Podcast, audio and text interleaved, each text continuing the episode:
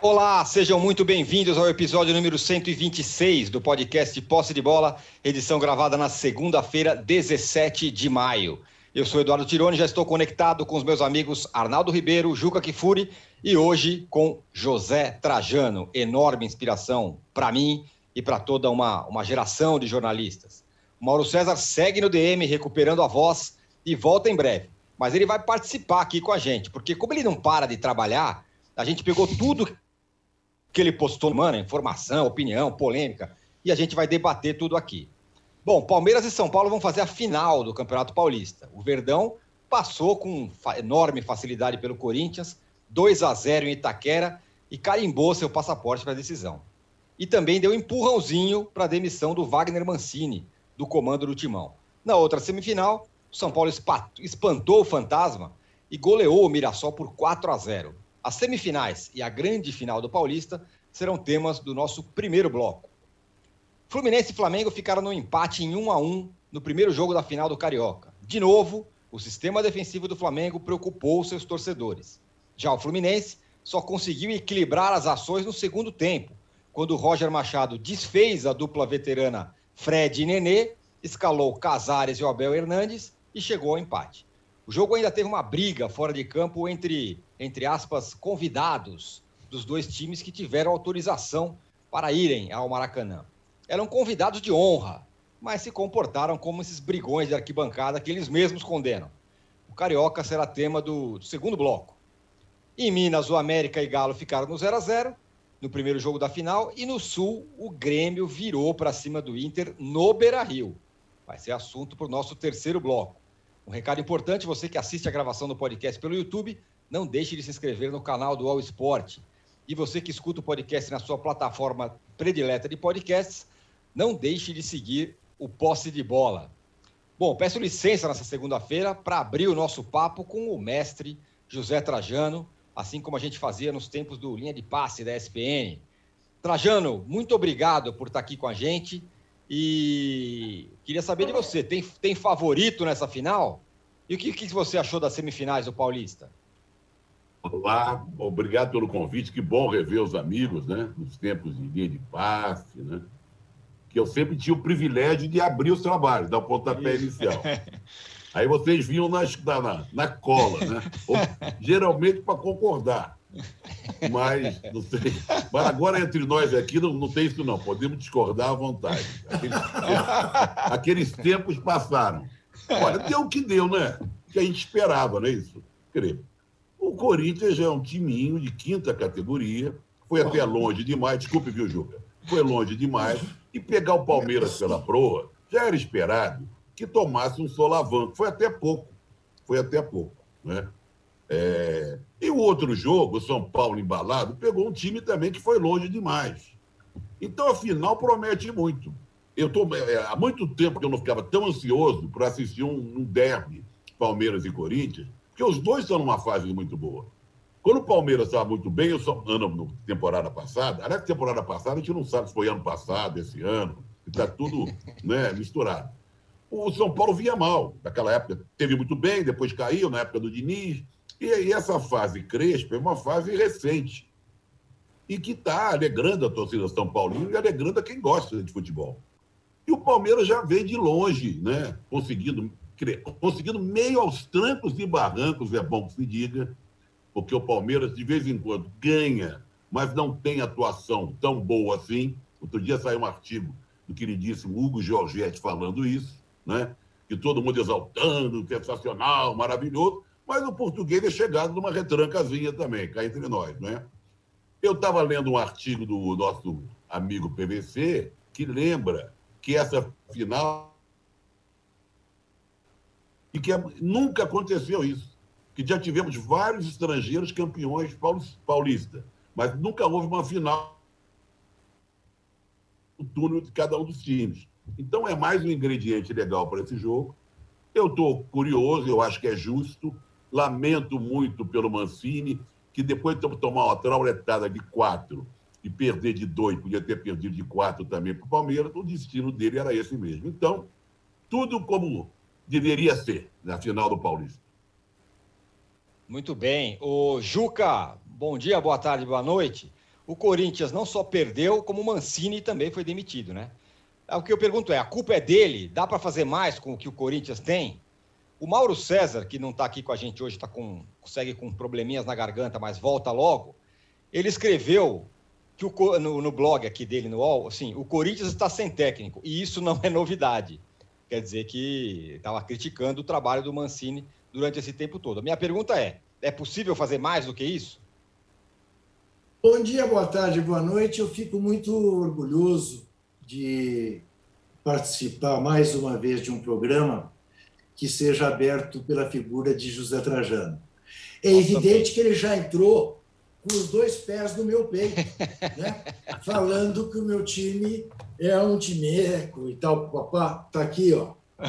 Vamos um timeco. Estou aqui, estou aqui Estou aqui, tem, né? o torcedor não põe a faixa ao contrário. Eu, eu uso. Eu, o escudo. Eu, não é de cabeça para baixo, é o escudo é. de luto. Entendeu? É um escudo de luto. Uh, veja, é, é claro que o Mancini é o menor dos culpados, embora seja culpado. E a gente sabe que a corda sempre quebra do lado do treinador.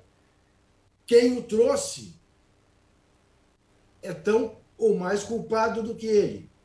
Quem o manteve depois que ele tirou o Corinthians da segunda divisão no Campeonato Brasileiro também é culpado. Com o elenco que o Corinthians tem, é possível fazer mais, mas é necessário ter uma autoridade moral que o Mancini não tem. Aquilo que eu vinha falando não é de hoje. Por que, que ele conseguia fazer o Atlético Goianiense jogar melhor que o Corinthians? O elenco do Corinthians é melhor do que o do Atlético Goianiense. Mas ele não conseguia porque ele não é respeitado pelos mais cascudos jogadores do Corinthians.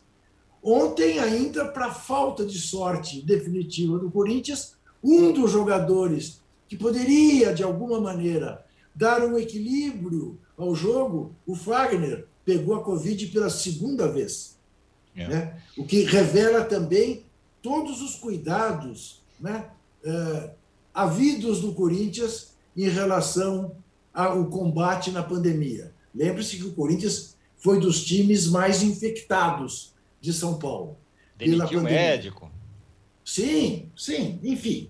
Uh, é como o Trajano disse. E eu eu, na sexta-feira eu disse aqui, né? O Mancini vai cair se perder, não porque vai perder do Palmeiras, mas porque tomou de quatro do Penharol. Era óbvio que se o Corinthians não conseguisse o milagre desses que o futebol proporciona, de ganhar do Palmeiras no domingo, o treinador cairia. Cairia com direito a quebra-pau, né? depois do jogo, combate entre a torcida e a polícia. Eu fico horrorizado com essa coisa brasileira, né? do torcedor ser capaz de fazer o que alguns torcedores do Corinthians fizeram ontem nas cercanias de Itaquera, né? mas não, não, não fazem nada nem parecido com mais de 430 mil mortos, né? fruto de um governo genocida incompetente.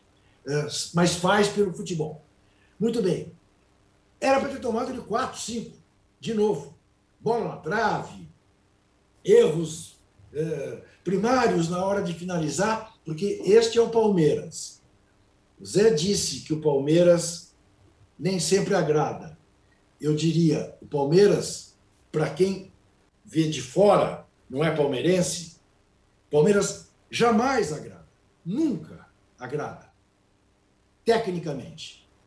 Mas agrada demais do ponto de vista da eficácia. O Palmeiras vai e faz aquilo.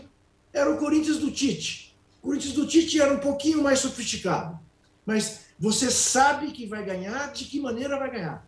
Durante 12 minutos, o Palmeiras teve mais a bola e ficou ali especulando. Fez um ataque, fez um gol, acabou o jogo. Acabou o jogo. Aí o Corinthians ficou com a bola, o Corinthians ficou com a bola, Corinthians... nada. Cada vez que o Palmeiras descia, era quase um gol. Esse é o Palmeiras. Daí eu estar muitíssimo curioso por ver, e espero que seja nos dois próximos domingos, para que ambos, vamos saber disso às 11 horas da manhã, para que ambos possam jogar com seus times completos, o que vai ganhar? Se a generosidade do São Paulo, de Hernan Crespo, que ganha e dá espetáculo e quer mais, ou se a coisa mão de vaca do Palmeiras, né? pão dura do Palmeiras, que joga para ganhar. 1 a 0 está de bom tamanho. 2 a 0 é goleada. Está de bom tamanho. São Paulo não. São Paulo não se limita a querer ganhar. Claro que, em se tratando do Paulistinha, nesta reta final, o São Paulo teve duas molezas, um time de Série D, a Ferroviária, um time de Série C, o Mirassol, e o Palmeiras teve dois times de Série A, o Bragantino e o Corinthians. Isso faz toda a diferença. Né? A gente não pode comparar as duas vitórias do São Paulo, as duas goleadas, com as duas vitórias do Palmeiras. Mas as duas vitórias do São Paulo foram idênticas. As duas do Palmeiras também foram idênticas. Foram vitórias na conta do chá. Né? Então eu quero muito ver o que será deste jogo. Porque, aos olhos, o São Paulo está agradando muito mais. Então, esse encontro entre o lusitano e o argentino me desperta enorme curiosidade. Eu, que trato este campeonato há anos, há anos, muito antes do presidente do Palmeiras, a quem agradeço pela utilização, sem dar crédito, mas não vou cobrar. Eu que chamo este campeonato de Paulistinha, agora digo de boca cheia. Veremos finais sensacionais do Campeonato Paulista. É, o Arnaldo, Paulistinha, Paulista ou Paulistão, chegam os dois, aqueles foram os dois melhores times. Um porque é muito bom, o Palmeiras, e por muito tempo no campeonato foi jogar lá, jogou com reserva, como diz o Juca, vai na conta do chá. Só que não perde de ninguém, só ganha. E o outro, o São Paulo, que foi se aceitando, acertando tal, e vem com um futebol mais envolvente. E pegou adversários, evidentemente, mais fracos na fase final. É... Se você pudesse depositar suas fichas aí, como é que ficaria no favoritismo? É boa pergunta. Antes de tudo, Tirone, prazer imenso estar aqui com vocês, com essas duas figuras inspiradoras. Essa é, é para colocar no currículo, né? Eu já estou gravando aqui. Não, toda podcast. vez que isso acontece, toda vez que isso acontece, é um prazer é, inigualável. Nós já estivemos nessa formação presencialmente lá nos primórdios do poste de bola, lá no UOL na Faria Lima, era mais gostoso ainda. Mas estou matando as saudades aqui dessa dupla maravilhosa. E além de tudo, como o Trajano largou, ah, hoje a gente pode divergir e tal, eu achei que o Juca fosse entrar pela coisa se o estadual vale a pena ou não. Lá os embates do linha de passe, dos primórdios lá daquela questão, se vale o estadual, se não vale o estadual. Bom, com essa final vale o estadual. Tem finais até maiores do que os campeonatos. A gente está vendo agora o Fla-Flu no estadual do Rio, o Grenal no estadual gaúcho e esse São Paulo e Palmeiras aqui em São Paulo. Mais uma vez, obrigado, Trajano, pela presença. É, eu acho que são é, muito antagônicos os times, embora eles atuem no mesmo sistema hoje, aquela coisa com os três zagueiros. Né? Até se você pegar no, né, no desenho do papel, é, é, parecido. Né? Três zagueiros aqui, três zagueiros ali, mas acho que a proposta é um pouco diferente e acho muito saborosa essa situação de dois estrangeiros de estilos diferentes disputarem uma final de estadual. Já teve o embate, né? Crespo e Abel uma vez. É, foi 1 a 0 para o São Paulo no Allianz Parque, mas o Palmeiras jogou com time misto, como fez durante vários jogos desse Campeonato Paulista. Não que o São Paulo também não tenha feito, fez isso também no Campeonato Paulista. Mas aquela partida serviu primeiro para o Abel solidificar e, da, a partir dali, instituir esse sistema com três zagueiros. Porque ele conseguiu incomodar o São Paulo com três zagueiros. E acho que o Abel vai no pragmatismo, mesmo fazendo sua primeira partida no Allianz Parque. É, é, é, o, é o, jeito de o Palmeiras jogar. Eu acho, se você é, insiste na pergunta, para eu falar mais ou menos qual o percentual de favoritismo, se é que eu entendi a pergunta, para não sair do muro, eu acho que é 55 para o Palmeiras, 45 para o São Paulo. Digo por quê? É, porque acho que o Palmeiras tem um trabalho de mais tempo, já é um time que venceu com essas características, e o São Paulo tem o peso da fila, que conta. Conta. O São Paulo não ganha nada há muito tempo. E está na, na bica de ganhar e, e pode sofrer por causa disso, né? Então, acho que é um ligeiro favoritismo, ligeiro, ligeiro, não acho que é uma coisa. Acho que a diferença entre os dois não é mais é, muito grande, como já foi. É, acho que o São Paulo, de uns tempos para cá, mesmo na época do Diniz, começou a vencer os clássicos, que era uma coisa que é, não ganhou ainda do Corinthians em Itaquera, né, Juca? Mas os demais adversários do São Paulo conseguiu ganhar, inclusive do Palmeiras duas vezes no Allianz Parque. Então, acho que é um ligeiro favoritismo para o Palmeiras. E acho que para o São Paulo é, sair dessa fila, desse peso, desse jejum, seria também necessária uma final desse tamanho. Porque, com todo respeito uh, aos demais uh, times uh, do Campeonato Paulista, alguns muito bons, como o Bragantino, ter uma final contra um rival desse tamanho, Corinthians, Palmeiras, aí você, ah, torcedor enche o peito, ah, eu sou o campeão. Então, para o São Paulo ser campeão, ele tinha que passar por um time grande. Não passou até agora. Foram Ferroviária eh, e Mirassol, e agora tem uma final desafiadora. Eu também estou como o Trajano falou que nós íamos concordar, estou como os dois. Estou muito uh, ansioso para ver esse tipo de jogo. E acho, Juca, que tanto um quanto o outro, seja domingo, domingo, quinto e domingo, dessa vez estava assim, né? Até agora, o São Paulo privilegiando o Paulista em detrimento da Libertadores na última semana. O Palmeiras até falando, meu, como assim? Eu privilegio a Libertadores em detrimento do Paulista. Agora os dois vão colocar suas fichas nessa decisão. Porque a Libertadores ali. É. Então, o Palmeiras está classificado, o São Paulo ainda tem o perigo de perder a primeira colocação na chave, é verdade, mas está na iminência de se classificar e agora a prioridade, como foi no Rio, aliás, né? A Flamengo e Fluminense jogaram todos eles com os principais jogadores, será a final da rivalidade São Paulo e Palmeiras. É verdade, Agora, Arnaldo. Fala, mas é que eu fico pensando o seguinte: se mantiverem o jogo para quinta-feira, é, de duas uma, ou eles vão jogar na terça com o time B, e aí pode acontecer um acidente de percurso que, enfim, é, de alguma maneira diminua o clima uhum. dessas finais. É, que eu gostaria muito que houvesse um surto de bom senso no futebol brasileiro, adiasse as duas partidas dos dois na primeira rodada do Brasileirão e permitisse que eles tivessem esse tempo, né? inclusive para fomentar o clima de duas partidas sensacionais, que não sejam atropeladas por nenhum outro episódio. São Paulo e Racing, Palmeiras e Defesa e Justiça essa altura são jogos menores mesmo, uhum. mas que podem atrapalhar o clima.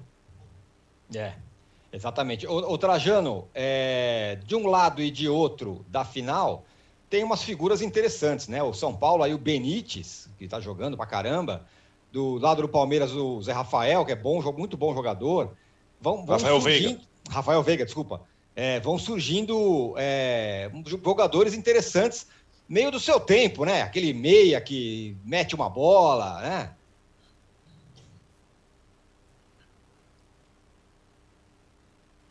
Estou com um problema aqui de, de internet, tá? mas vocês estão me ouvindo bem. Sim. Sim. Eu ia, Gozado, eu, eu ia falar sobre o Benítez antes de você me perguntar. Hum.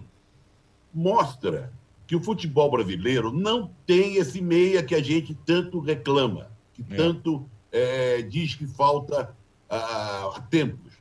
Durante um tempo, era muito comum a seleção brasileira enfrentar nossos vizinhos por aqui e tomar vareio, porque todas essas seleções tinham meia de qualidade. Na Bolívia tinha, no Equador tinha, no Chile tinha, e a gente não ficava perdido ali no meio de campo. E uma coisa muito curiosa é que na convocação do Tite não tem o Rafael Veiga, tem o Lucas Paquetá o, né? O, que, que, não dá para entender. Que o Lucas Paquetá é um jogador que já foi testado várias vezes e não, não correspondeu. E o Everton Ribeiro também. Agora, o que mais me deixa curioso é como o argentino produz esse tipo de jogador. É. Se o não, ele passa ao largo da seleção argentina. Uhum. Ele jamais jogou com a camisa da seleção titular da Argentina. E vem para o futebol brasileiro e se torna o jogador mais importante nessa arrancada do São Paulo, assim como era no Vasco. Uhum. Só que no Vasco, tirando o cano, era um negócio horroroso. Né? Eles se esforçavam para tentar fazer um gol, tal, e tal, mas tomava dois, três. Então é curioso isso. Você olhar a convocação do Tite, não tem o Rafael Veiga, que não é de hoje que vem se impondo com qualidade no meio de campo do Palmeiras. Né? E, por outro lado, o Tite não tem nada com isso. A gente assistiu um argentino que não, tem, que não joga na seleção argentina, que ninguém lembra dele na seleção argentina, ser titular e o número um nessa arrancada do São Paulo. É curioso, é curioso isso mesmo. Eu só queria fazer um é, lembrete. É mesmo, né?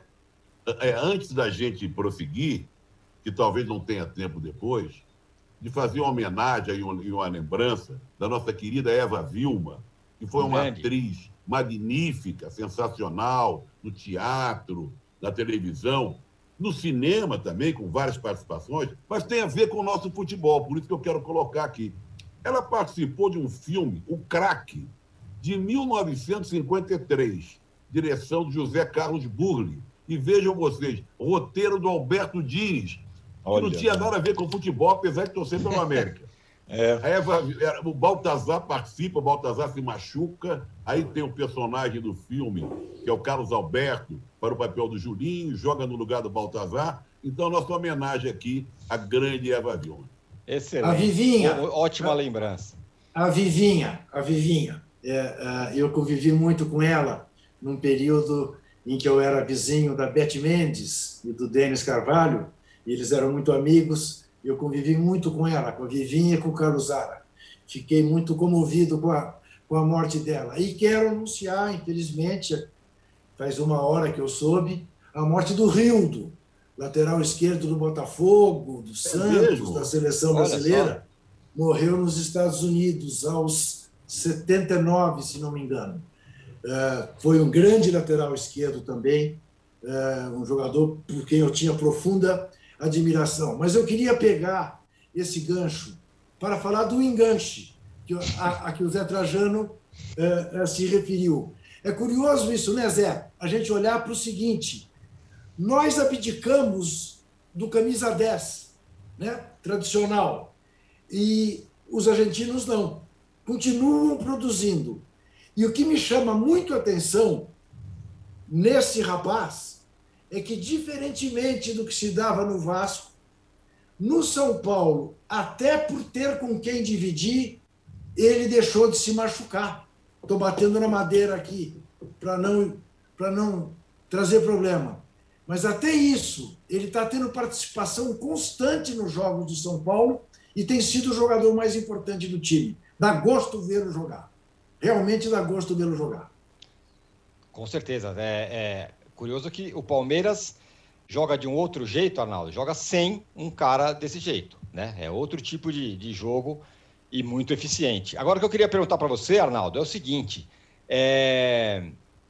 a última final entre Palmeiras e São Paulo foi em 92, se eu não estou enganado, final mesmo, finalíssima, né? um contra o outro.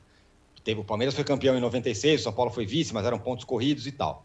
É... A minha pergunta é: nessa final de agora, os papéis estão invertidos, porque naquela era o, era o, Palmeiras na fila e o São Paulo tranquilão, campeão da Libertadores, tinha ido é, jogar o campeonato, ia jogar o campeonato mundial, tava uma, uma, uma, uma festa o São Paulo naquela época, né? E agora é o contrário, né? Sim, é, de fato, acho que é uma boa comparação, é, é, é, é quase o oposto mesmo. Aquela época, né, o São Paulo já tinha sido campeão brasileiro com o Tele, já tinha sido campeão da Libertadores, estava às vésperas, aliás, jogou o jogo contra o Barcelona entre as partidas com o Palmeiras. E o Palmeiras vivia o início da era Parmalat, não era o Luxemburgo, antes era o Otacílio Gonçalves, o técnico, mas o Palmeiras já tinha algumas figuras, o Zinho, o Mazinho e tal, e o São Paulo conseguiu vencer a primeira partida, vencer o Barcelona, voltar é, com aquela ressaca do título mundial, vencer a segunda partida, porque o Palmeiras também, além de tudo, além de estar num começo de time forte, tinha o peso gigante da fila. É, e isso faz um pouco de diferença. Tem um, você tem razão nessa lembrança das poucas finais entre os dois em que os papéis eram tanto é, quanto invertidos. É curioso porque as filas do São essa é a segunda fila do São Paulo, se a gente for pegar historicamente. A fila do Morumbi, da construção do Morumbi, é, que durou até o início dos anos 70, né? É de 57 a 70, 71, e agora essa que não tem estádio para ser construído, não tem tem um monte de campeonato e o São Paulo não ganha nenhum. aquele tempo, Tirone, o paulista, o Juca tem que concordar, aquele, aquele tempo, 92, não era paulistinha ainda. Tinha um peso, então... a, né? Às vezes maior do que o brasileiro, né? Mas então, deixa, deixa eu lhe contar uma pequena história, até em homenagem ao nosso Zé Trajano, que gosta de dizer que vem de longe, e como a gente vem de longe, vou contar. Eu causei uma crise na TV Globo por causa dessa final São Paulo e Palmeiras. Porque o Eduardo Fará, que então era o presidente da Federação Paulista, disse que a final do Campeonato Paulista era mais importante do que a final que o São Paulo ia jogar em Barcelona, contra o Barcelona no Japão. Uh, e pretendia, não, não cogitava de adiar o jogo, o jogo anterior a essa final. E eu Isso. era comentarista do Jornal da Globo e disse que o Eduardo Fará devia entrar para o festival de besteira que assola o país do nosso Stanislau Ponte Preta, né, que já não estava mais vivo. Né? Isto causou uma crise. E aí eu soube, pelo Armando Nogueira, e essa que é a história deliciosa, que o Fará havia mandado uma carta para o doutor Roberto Marinho, reclamando que o comentarista do Jornal da Globo desfazia do campeonato que a TV Globo tinha comprado, com exclusividade. E o Roberto Marinho deu para o Armando Nogueira a carta para que o Armando respondesse. E o Armando, cavalheiro que era, me entregou a carta e falou: responda e assina o meu nome. E eu, e eu respondi, dizendo ao Fará que o jornalismo da Globo separava a igreja do Estado, que o fato do comercial comprar um evento não significava que seus jornalistas tinham que elogiá-lo. E assim ficou. E eu escrevi uma. Na verdade, estou confundindo. Eu mandei a carta para o Armando e o doutor Roberto assinou. Entendeu? Então, eu escrevi uma carta que teve o chamegão do doutor Roberto para o Eduardo Pará. Sensacional, muito e o bom. Jogo, e o jogo, o primeiro jogo foi sábado por pressão do São Paulo. Não foi domingo como a federação queria. Aí o São Paulo viajou para o Japão. Ficava uma semana no Japão, aquela coisa. Tinha um calendário um pouco mais. É, um pouco mais. Mas é. Jogou no Japão, voltou, jogou com o Palmeiras de novo. Muito bem. Senhores, fechamos aqui o primeiro bloco do episódio 126 do podcast Posse de Bola. A gente vai voltar em 30 segundos. Eu estou até constrangido de ficar pedindo likes hoje, viu, Juca? Com a presença aqui do Trajano, mas você pode pedir. É, olha lá, com o escudo do Corinthians. olha isso, ó, Trajano. Olha, olha isso, Trajano. Olha, olha, olha like ó. aqui, viu, Traja? É, é o assim mundo da internet, tá vendo? A, a gente Zé, volta. Ô Zé, ô Zé, esse aqui é, é, é, o, é, o, é o like tradicional. Né? E esse aqui é o digital. Digital. Ana, analógico, analógico e digital. Fazemos o um randômico.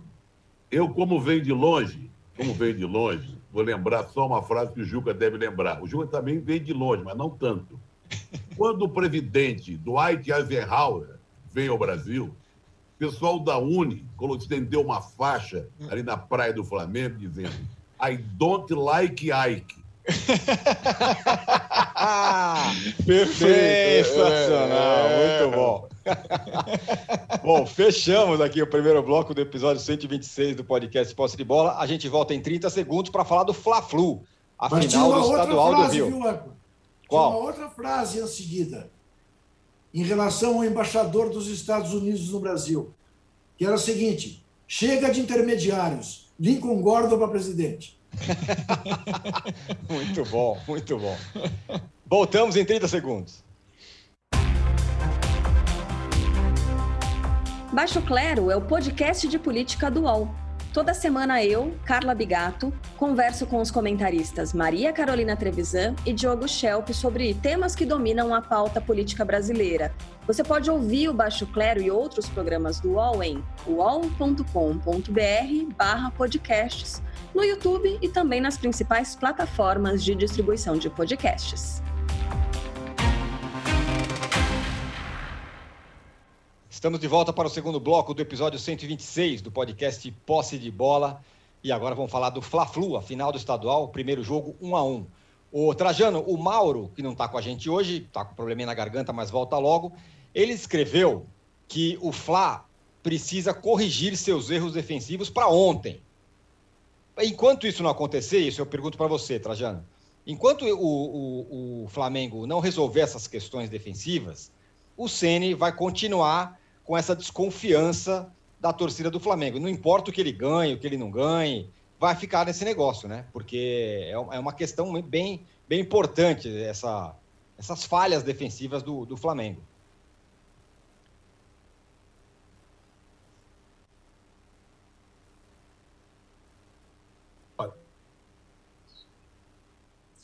O Zé voltou a ter problemas. Acho que Enquanto... caiu, Zé. Hein? É, Travou o Zé. Enquanto a gente retoma o Zé, eu hum. respondo por ele e depois Diga. ele responde. É, até não vou responder exatamente a sua questão. É, o que eu acho muito interessante observar é que a gente costuma dizer né, que temos dois times no primeiro tá. patamar do futebol brasileiro. Né? É, não, Flamengo aqui, e Palmeiras. Para consertar, consertar o problema do Flamengo, eu não, eu não vejo solução a não ser que contrate dois novos jogadores ali para trás. Primeiro, essa insistência com o Ilharão resolve o problema da saída de bola, mas não resolve a bola cruzada na área. É. O quarto zagueiro, você tem o Rodrigo Caio, que é um bom jogador, mas se alguém gosta de departamento médico, ele tem a faixa presidencial. tem isso. Não dá para contar com o Rodrigo Caio. E ali já foi testado desde o Natan, que foi embora, ao Gustavo Henrique, a não sei mais quem, a esse rapaz que entrou, que veio de Portugal. Que Bruno Viana. Três lambanças seguidas na mesma jogada. Quer dizer, é muito complicado acertar a defesa do, do, do Flamengo. E o meio de campo, que seria ajuda desse, dessa defesa, vai, vai bem para frente, mas também vai mal para trás. E tem no meio de campo, o melhor, talvez, eu, eu considero o melhor jogador brasileiro. Mas é mesmo com a presença do Gerson, mesmo com a presença do Diego, que se revelou ali um meia volante, sei lá o que e tal, mas com muita garra, com muita vontade e tal, o Flamengo tem essa coisa de entrar em campo com duas equipes. O goleiro e os quatro zagueiros formam uma equipe e os outros formam a outra equipe. É mais ou menos como está aqui em casa hoje. Ontem, depois de muito e muito tempo, meu filho veio aqui. A gente não se encontrava pessoalmente, guardando todos os, sabe, as distâncias, aquela coisa toda. Eu já fui vacinado duas vezes, evidentemente que não, que ele é muito jovem. Mas ele resolveu fazer o almoço. Você imagina como está a cozinha agora, você entendeu? é, é, mais ou menos como o time do Flamengo. O ataque, ó, a sala está legal, a outra sala, onde se via televisão, aqui onde eu estou falando com vocês, com livros atrás, mas a cozinha.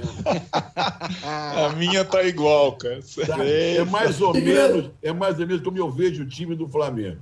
Agora, o que me irritou no jogo de ontem não foi a, o, o, erro da defesa do Flamengo. O Flamengo merecia ganhar. Agora, quem perdeu o gol mais feito foi o Fluminense, o Luiz Henrique, no Isso, final do jogo. Foi. Podia ter matado.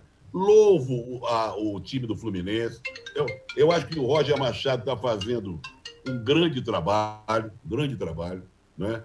É, mesclando jovens. Tem aquele garoto, o Kaique, tem lá. Kaique. Dois anos de idade, da, da, da fralda ainda, mas já foi vendido no exterior. É, é a presença desses convidados do estádio. Isso. Não tem nada que fazer ali. O Fla-Flu, que entrou para a história como tão exaltado pelo saudoso e querido Nelson Rodrigues, é para ter público de 100 mil pessoas. Maracanã não cabe mais 100 mil pessoas. Esse novo Maracanã, essa vergonha lá, por aí 70, 60 tal. Mas eu me lembro do Fla-Flu, de mais de 100 mil pessoas. Agora, ele ficar restrito a convidados em plena pandemia, e esses convidados ficam atrás dos, dos bancos, se manifestando, provocando, e depois elas brigam lá na, na, nas internas do estádio, isso é uma pouca vergonha. Deveria ser proibida a presença desses convidados. Nem só os dois times, reserva, comissão técnica, aquela coisa toda, juiz, bandeirinha, etc. Perfeito. Boa, boa, bom, bom, bom ponto essa história. Esses caras aí foram para lá, né? E são, não, convidados de honra. Os caras brigam como os negros da rua, né? No fim do jogo. Negócio ridículo, uma coisa constrangedora. Juca, é, você estava falando, continua, por favor. Né, pois é, então. Quando a gente compara Flamengo e Palmeiras, hoje eu não tenho dúvida que se houvesse esse jogo, o Palmeiras seria favorito. Exatamente porque o Flamengo te faz ficar encantado do meio de campo para frente e apavorado do meio de campo para trás. E o Palmeiras tem um equilíbrio. O Palmeiras é muito mais eficaz do que o time do, do, do, do Flamengo. E o Flamengo pode até fazer mais gols. Mas a, a insegurança atrás. Agora, e eu estou tentando aqui lembrar o nome e estou esquecendo. O, o, o, Flamengo tem um grande jogador de meio de campo ainda em recuperação, né, desde o ano passado. Não é isso? Ah, o... É o Arthur, é o Maia, é, é o Maia, não é? Thiago Maia. Maia. Thiago Maia. Thiago Maia. Thiago Maia. Esse menino, voltando, pode fazer com que o Flamengo volte a ter a segurança que está faltando. Agora, que o Flamengo precisa contratar zagueiro, também não tenho a menor dúvida. Que o Rogério Ceni tem que se convencer que o Ilharão não é zagueiro, ele precisa se convencer, porque está muito fácil. O, o Ilharão falhou no gol do Fluminense e, e, e, e, falhou de novo no gol que o Luiz Henrique não fez. Ficou ali numa discussão boba, enquanto o Luiz Henrique se mandou para fazer o segundo gol que ele acabou perdendo. É impressionante pensar que a final carioca está aberta. E se o Roger Machado puder, puder, chegar no Fred e no Nenê e dizer: olha, meus velhinhos do coração, vocês não vão começar jogando, vou deixar vocês dois no banco. Se eu precisar de vocês, eu uso no segundo tempo. Pode ficar feia a coisa para o Flamengo. Pode ficar feia a coisa. É mais complicado para o Roger Machado fazer isso com o Fred e com o Nenê do que é para o Rogério Ceni fazer com o Ilharão. Mas ele tem que tomar alguma providência ali, porque, em bom português, se o Fluminense for campeão, será uma surpresa dessas assim, que pode chocar a vida da Gávea. Aliás, é, sem querer te botar em nenhuma encruzilhada, mas já botando, eu imagino, se te conheço, que de alguma maneira o seu coração penderá para o São Paulo por causa do seu filho cozinheiro que fez a bagunça que fez na sua cozinha e para o Fluminense que foi seu time de criança, não? Olha, você tem meia, meia razão, meia razão. É. Na verdade, eu fui Fluminense até os 7 barra 8 anos porque eu tinha um tio milionário que fazia festas grandiosas na casa dele, e nessas festas ia um Laís, que foi um que era sócio dele em alguns negócios, e o Laís tinha sido tricampeão pelo Fluminense, o primeiro tricampeonato do Fluminense. Início dos anos 13, 14, 15, bem longe. E o Laís costumava levar escudos, naquela época eram escudos grandes, lindos, com as cores do Fluminense e o escudo do Fluminense. E, botar, e dava para as crianças. Nossa, era lindo aquilo. Eu tenho foto até hoje. Eu não gosto de revelar, não, mas eu tenho foto com esse escudo. Eu, criança, de bonezinho, camiseta e o escudo. Aí virei Fluminense por causa do escudo. Quando eu fui morar na Tijuca, em frente ao América, na rua Afonso Pena, que dava para ver a sede do América na Campsário, imediatamente troquei, virei casaca, porque naquela idade, Juca, a gente pode virar casaca quando criança, né? Uma boa. A gente pode virar casaca várias vezes. depois de burro velho que pega mal, na universidade. né? Então, o Fluminense mora no meu coração, sim. É, e o Castilho, para mim, foi, depois do Pompeia. Pompeia por questão de ter jogado o América, mas o maior goleiro que eu vi. Né? E no caso do São Paulo, eu tenho todos os meus filhos aqui, torcem, o Bruno mora em Nova York, é São Paulino, o Pedro São Paulino, para que não sofra, não tenha desgosto. E agora também meu enteado, o, o, o, também é São Paulino, então o Chico. Então eu tendo a torcer pelo São Paulo. Não torcer, não. Que o São Paulo ganhando, eu fique satisfeito. Mas não vou ficar triste também se o Palmeiras ganhar. O outro que torce eu, pelo Arsenal, o terceiro eu... filho que torce, só me dá desprazer. Só me dá desprazer. Porque torcer pelo Arsenal é pior que torcer pelo América. Eu quase, eu, aliás, quase vim hoje com a minha camisa do Leicester, campeão da Copa da Inglaterra, Ampassan. É, é. Mas eu, Zé, não posso negar aqui, e os palmeirenses que me perdoem, me desculpem, pela alegria do posse de bola, eu também estou com uma leve tendência tricolor. Você que é isso, aí acabou. Aí, não sei, é, de, onde, aí é não sei de onde ele está tirando essas coisas. Ninguém perguntou é. para mim, mas eu acho que o, o Palmeiras é, é favorito. Posse de bola é neutro, mas eu acho que o Palmeiras é favorito. Tem mais time que o São Paulo, mais, mais, mais seguro.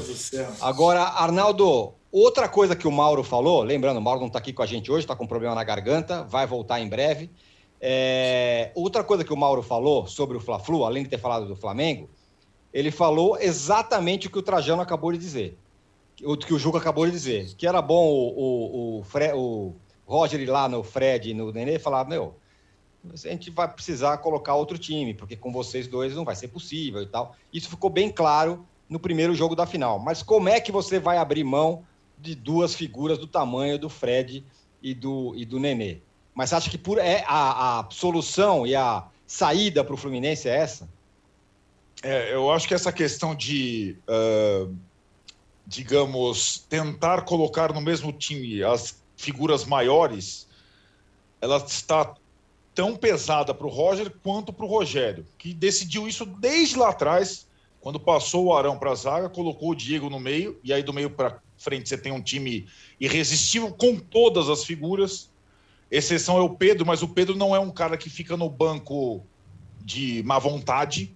Então ele conseguiu. Sabe como é que é? O Diego é o líder do, do, do, do elenco do Flamengo há muito tempo. O Renato Maurício Prado falou isso muitas vezes, fala isso muitas vezes, da importância do Diego estar jogando para o ambiente. Então o Rogério também tem essas questões de quando tem que eventualmente uh, barrar ou fazer uma opção para uma das grandes figuras. O Roger tem isso, mas aí acho que são, são coisas diferentes. O Fred está vivendo um grande momento. O Nenê não está vivendo um grande momento.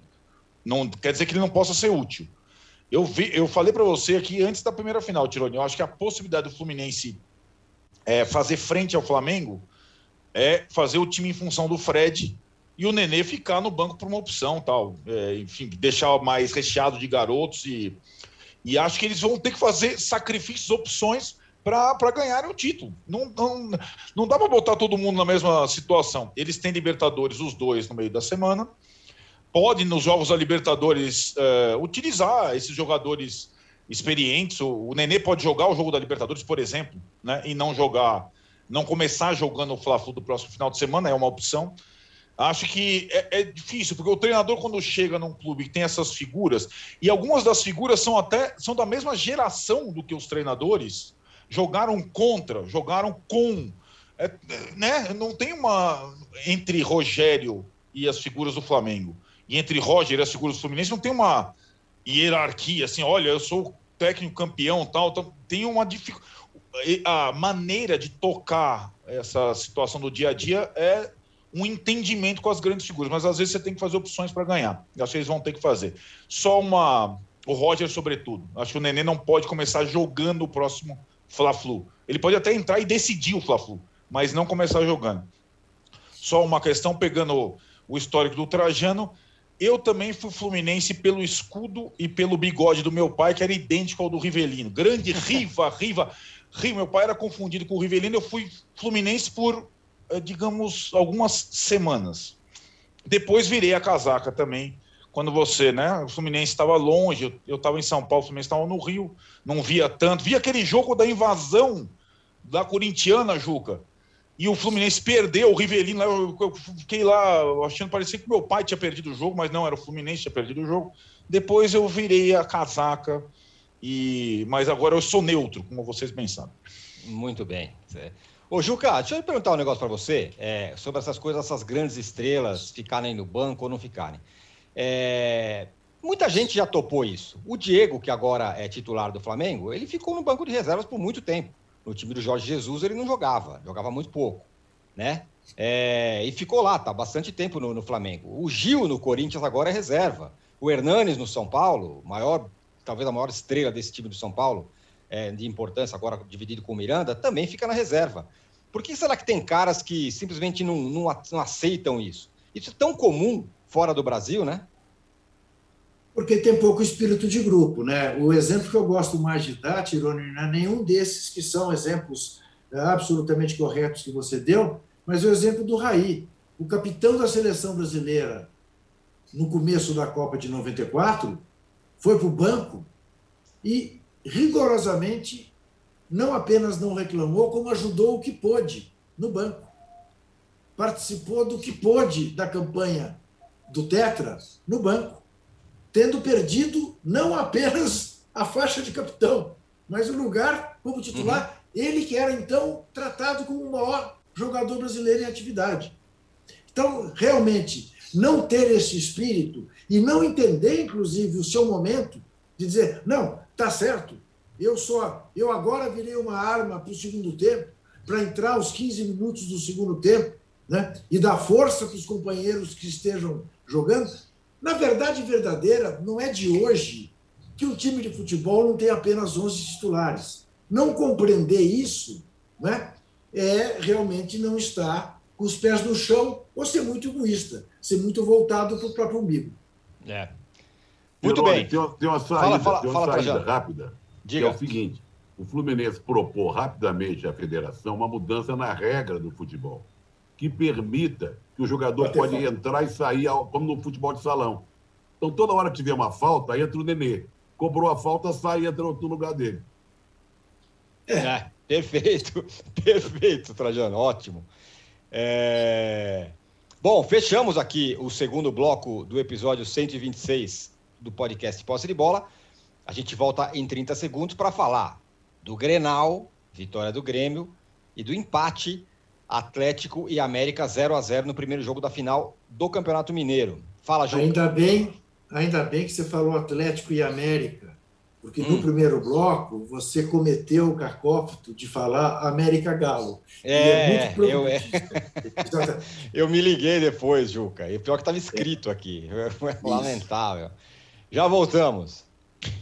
Sabia que não importa qual o seu negócio, você pode anunciar no UOL?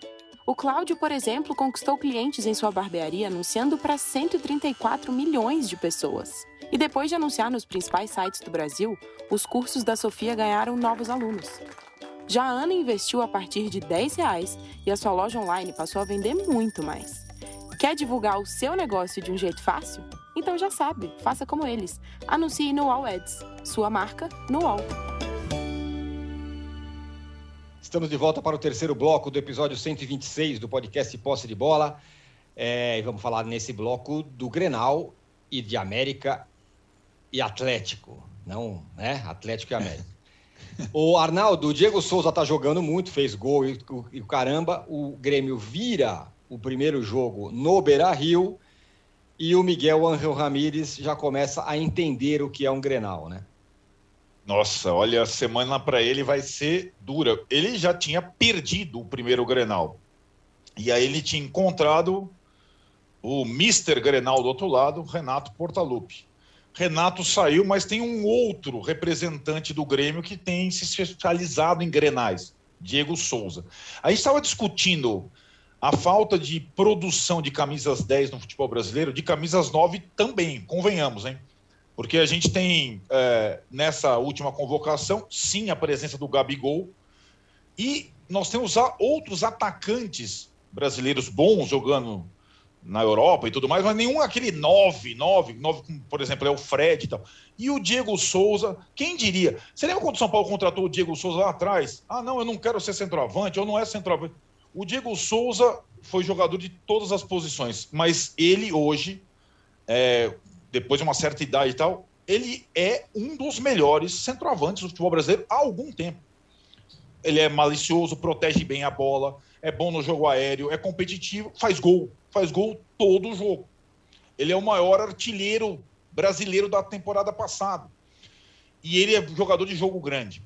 Então, o jogo Grenal tá 1 a 0 pro Inter, ele empata de cabeça, acho que o Lomba falhou no gol, não foi na bola, mas aí a partir do empate o Internacional emocionalmente deu uma titubeada.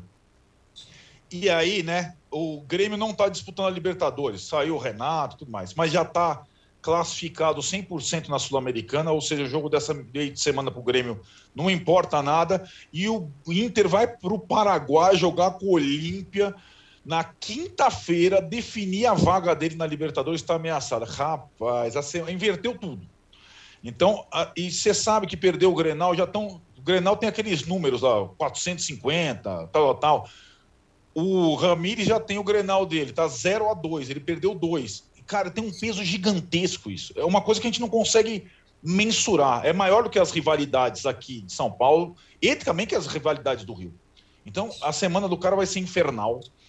E o Grêmio vai poder, além de jogar pelo empate na partida de volta em seu estádio, passar uma semana mais tranquila, só uh, vendo o rival se uh, complicar em duas frentes. A Libertadores, que estava simples depois das duas goleadas, complicou e o final sempre deixa sequela. Clássico deixa sequela, Grenal deixa mais sequela ainda. E o Miguel Anjo Ramirez ele já sabia Tirone e agora teve a segunda lição. Vai ser difícil para ele a semana.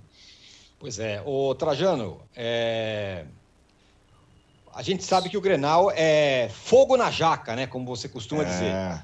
Agora, só que o Internacional tem outras coisas no meio do caminho, né? Para ter pressão já no Miguel Anjo Ramirez. Já tem jogo na, no, no meio da semana da Libertadores. Será que é, que é para tanto, para colocar tudo a perder, para colocar uma pressão tão maluca dessa? Eu estou enfrentando aqui um problema sério com a internet, está até gozado, porque depois vocês somem e fica aquela coisa. Cada um está falando, mas eu capto a mensagem. Capto Muito bem. Olha, dentro daquela minha tese de professor Pardal, se podia reinventar o futebol, como essa que eu propus, de colocar para cobrar falta, como jogo de polo aquático, uhum. como futsal. No caso do Grenal, se aplicaria também uma boa. Contratar um treinador só para o Grenal. Aí teria duas opções para o Inter. Trazer o Abel só para Grenal, ou então Isso. fazer um apelo, uma experiência com o Renato, dele dirigir o Inter contra o Grêmio, já que ele está desempregado. Imagina Aí isso. talvez as coisas mudassem. Sabe, eu, eu, o Grenal, outro dia, aliás, falando em Grenal, eu fiquei muito satisfeito que um dos meus ídolos no futebol foi um craque do Internacional, Braulio, garoto de ouro do Internacional. E eu vi uma, uma, um vídeo na, nas redes sociais, me mandaram, e ele já está com cabelo branco e tal, barba branca, uma figura admirável, e ele sentado numa cadeira fazendo embaixadinha com a bola, controlando a bola. Foi sensacional, me emocionou muito rever esse craque depois foi campeão pelo América, Taça Guanabara, campeão pelo Curitiba. Mas então eu proponho isso: traga o Renato para o Inter, que só assim acaba esse dilema.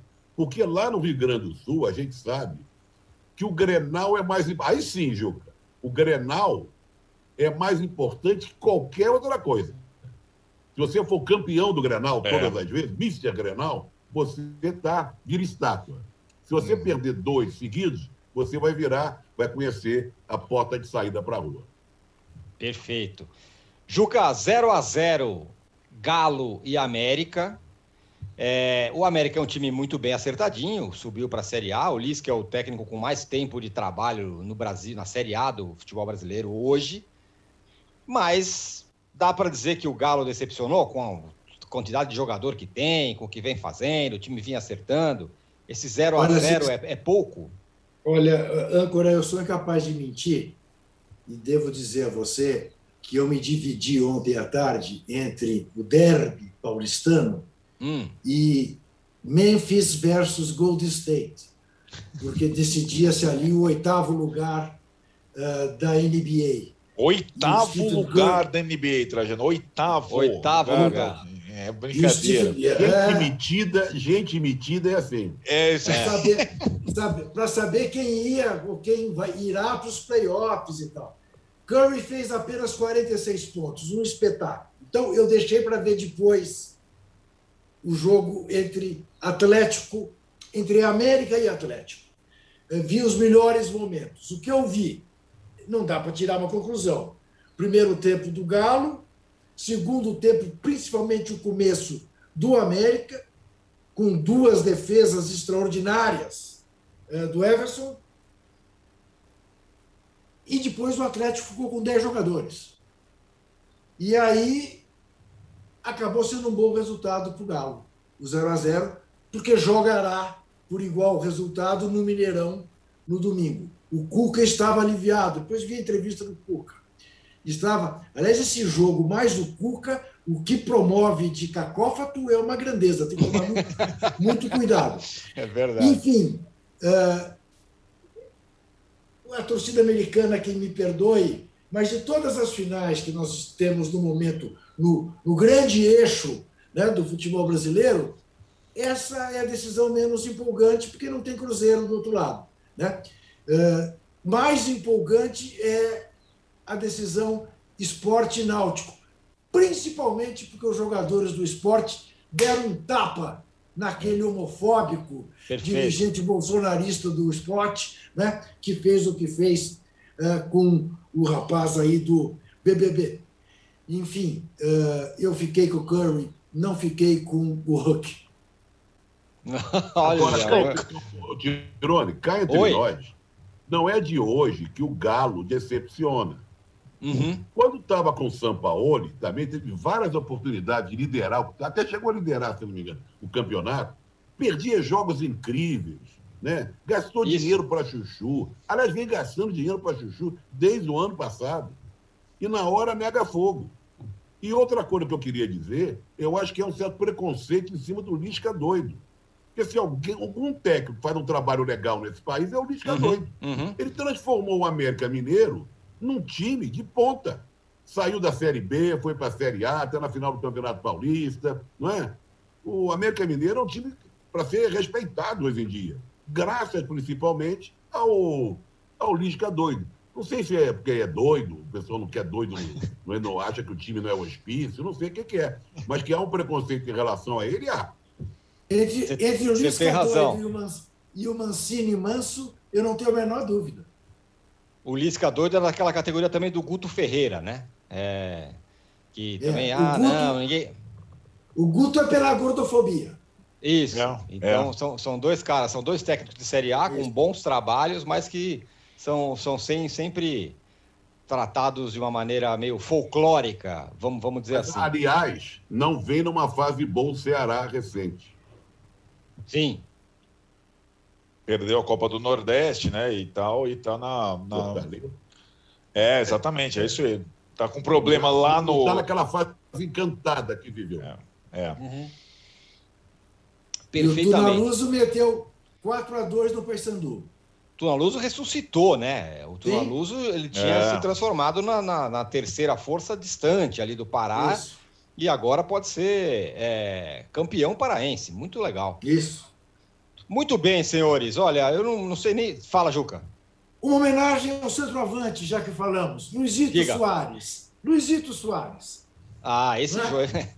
Que centroavante, hein? O, o, o, Desde Trajano, não fazia gol. É, o, o, Trajano, o Juca tá tent, tentou o Barcelona, não vai ficar nem em terceiro, vai ficar em terceiro lá. E o Luizito Soares é o representante dele na Espanha hoje. E Agora, homenagem ao Alisson, gol, gol de goleiro bonito, gol bonito no último não, não. minuto. Coisa bonita. Quem, quem me comoveu ontem foram o Alisson, o Luizito Soares e o Paulo Andrade na rua. narração, que narração. Porque realmente Fantástico. foi uma coisa muito bonita. Ele te comoveu, falou que estava chorando e chorou mesmo, e tudo e era justo que acontecesse o que aconteceu. Muito legal. Embaixo, mas o abraço legal. depois do Alisson é, com o Klopp isso. Logo depois da partida, foi uma, é uma imagem comovente, Porque não, sem dúvida. que o Alisson perdeu o pai. Exatamente. Isso, há exato. pouquíssimo tempo, né? Exato. Agora, eu, eu, tirando essa emoção toda, essa cura fantástica, histórica, né, que é a primeira vez que um goleiro do Liverpool faz um gol na história, eu estava torcendo ao contrário. Porque eu, como torcedor do Arsenal, estou né, fazendo as contas para ver se dá para chegar na Liga Europa. É, isso. É, é uma coisa quase impossível. Com essa vitória do Liverpool, o Liverpool já se garantiu pelo menos na Liga Europa. Isso. Aí sobra uma vaga, que está sendo disputada pelo West Ham, Everton, Tottenham e o Arsenal. O Arsenal, evidentemente, com menos chances. Muito bom. Ó, oh, prazer gigantesco de estar aqui com o Trajano e com o Juca. Já falei, estou gravando esse programa, vou colocar no meu currículo, porque não, não é pouca coisa, não. Muito obrigado, Trajano. Obrigado, Juca. Obrigado, Arnaldo. A gente fecha o terceiro bloco, fecha o poste de bola desta segunda-feira.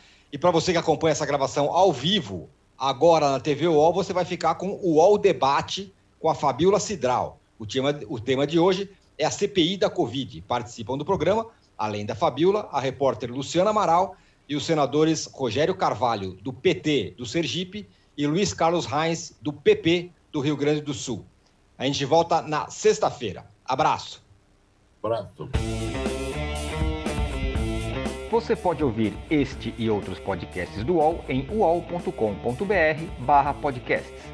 Posse de bola tem pauta e edição de Arnaldo Ribeiro e Eduardo Tironi produção de Rubens Lisboa, edição de áudio de João Pedro Pinheiro e coordenação de Juliana Carpanês.